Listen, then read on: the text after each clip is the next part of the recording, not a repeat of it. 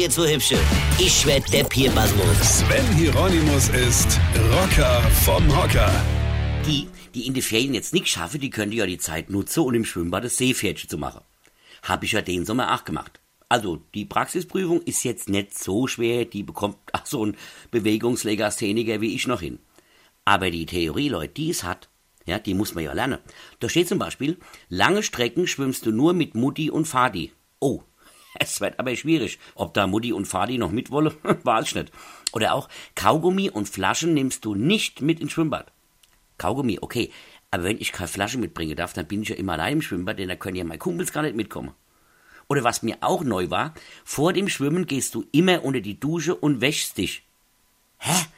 Ich soll mich waschen, bevor ich ins Wasser gehe. Was ist denn das für ein Blödsinn? Ey, grad deshalb gehe ich doch ins Wasser, weil ich mich waschen will. Ey, das ist ja doppelt gemobbelt. Da könnt ihr am Schluss noch stehen, dass man vorher noch aufs Klo gehen soll. Vorher, versteht ihr? Was ein Quatsch. Man geht ja auch ins Wasser, weil man pipi muss. Jetzt riecht euch nicht so künstlich auf. Glaubt ihr wirklich, die Schwimmbäder wären beheizt? Im Leben nicht. Dafür fehlt der Kommune doch das Geld. Hier am Schluss wollen die noch, dass mir Badekappe aufziehe.